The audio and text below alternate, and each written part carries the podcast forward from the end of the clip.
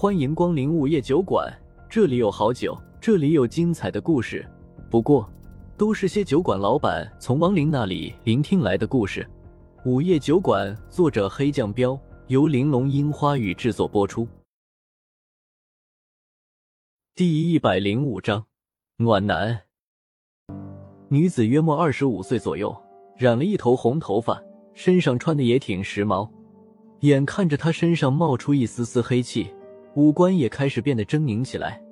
风正苏赶紧冲到他身前，伸出两根手指点在了他的眉心处，然后迅速念出一段咒语：“尘归尘，土归土，生前百般苦，死后皆虚无。”随着这段咒语念出，女子浑身一震。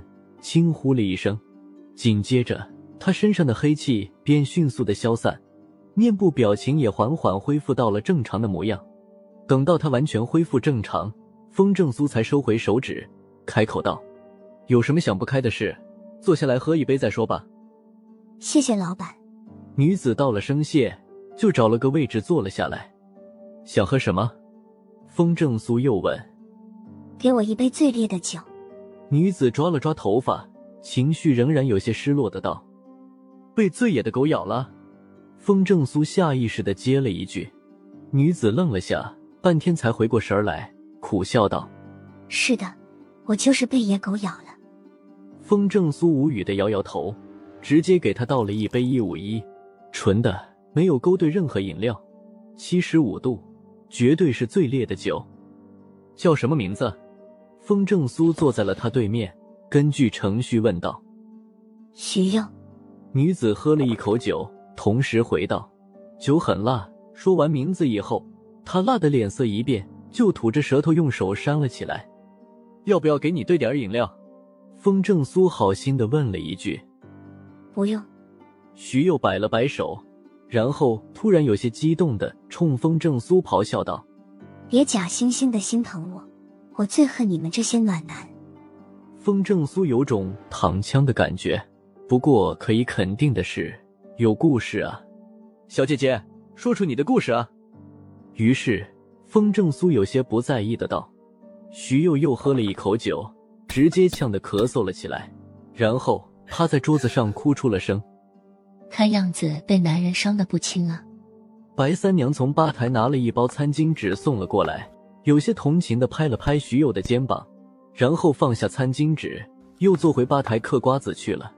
风正苏叹了一口气：“有话好好说，别哭了，哭又解决不了问题。”徐佑抬起头来，抽了两张餐巾纸，擦了擦眼泪，然后缓缓说道：“我谈过四次恋爱，被绿了三次，这次我把心都交给他了，想着他就是我最后一个男朋友。”谁知，风正苏道：“他其实也是个渣男，对吧？”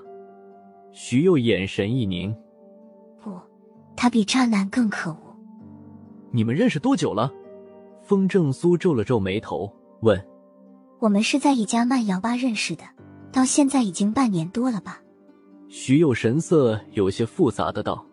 风正苏嗤笑一声：“你心够大的，那种场所认识的人。”你竟然敢动真感情？不，你不懂，你不了解他，他真的特别好。徐佑一副你不许说我男人的生气的表情。风正苏很无语，什么是渣男的最高境界？那就是女的明知道他是渣男，明明已经把他甩了，像野狗一样伤了自己，甚至都已经变成亡灵了，在外人面前仍然不许别人说渣男不好。风正苏无语的问。他好在哪里？那天我心情不好，就一个人去了慢摇吧，想着好好的发泄一下。徐又开始讲了起来。风正苏点点头道：“嗯，娱乐场所确实非常适合发泄和找乐子，蹦蹦迪，喝喝小酒，出身汗，感觉特别爽。不过那种地方很危险。”呵呵，看来老板你很了解，估计你没少。徐又意味深长的看了风正苏一眼，冷笑笑。风正苏赶紧打断他：“喂，别带我身上啊！继续说你的事。”徐佑白了风正苏一眼，问：“我长得不丑吧？”风正苏点头：“一点都不丑，时髦、漂亮，身材也很好，应该会有很多男人把你当猎物。呵呵，徐佑满意的笑了笑。我不傻，确实有很多人把我当成了猎物，不少人都过来跟我搭讪。搭讪，你就破功了。风正苏淡淡的道。徐佑冷笑道：“有些人真是一点数都没有。有个大叔头都成地中海了，还舔着脸问我美女是不是一个人。我真想呵呵他一脸。我一个人跟你有毛的关系啊？你都不知道去厕所照照自己啥样啊？”怼的漂亮。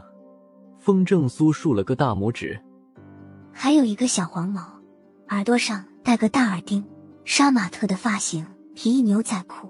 裤子上还带着一串链子，问我姐姐要不要一起喝一杯？老娘直接让他和他妹去，杀掉一个。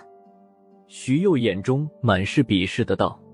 风正苏笑笑，嗯，杀马特也只能骗骗没见过世面的初中生。恶心的人真是太多了，跟我搭讪，我知道他们都是馋什么。徐佑冷哼道。风正苏问：“那你看上的那个他？”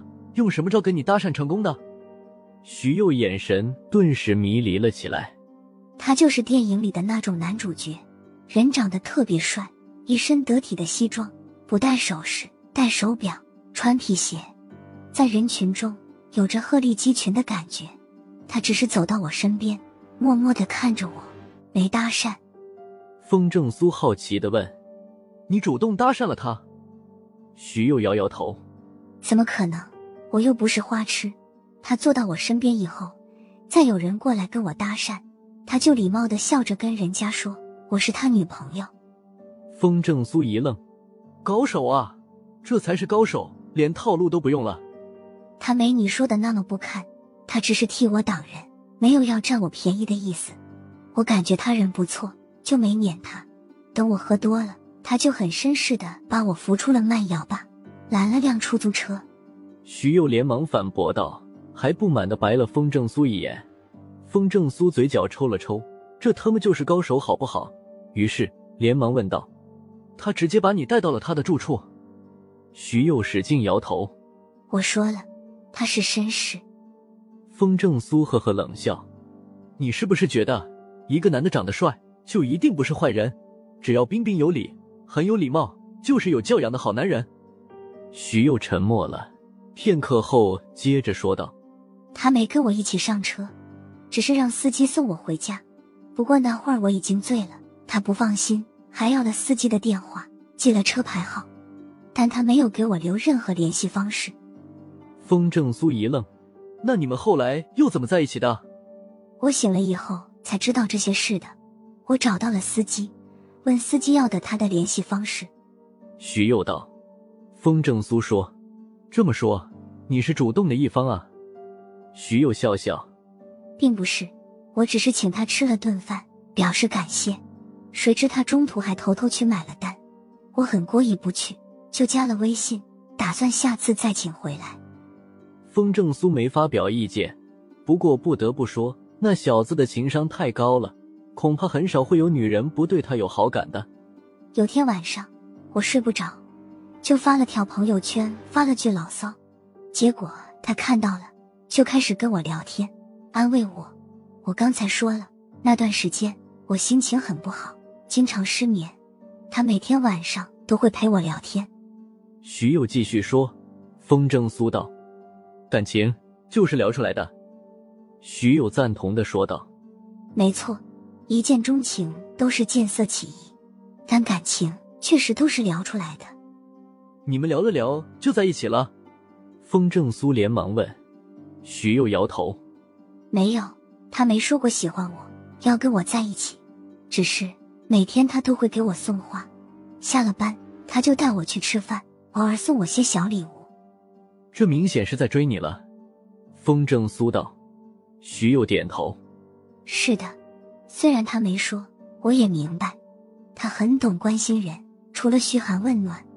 知道我胃不好，还特意熬粥给我；知道我爱吃那家的甜品，他就买给我。风正苏道：“确实是个暖男，一般人能想得到，也做不到这么关心一个女人。”我动心了，这么好的男人，我再不动心就成傻子了。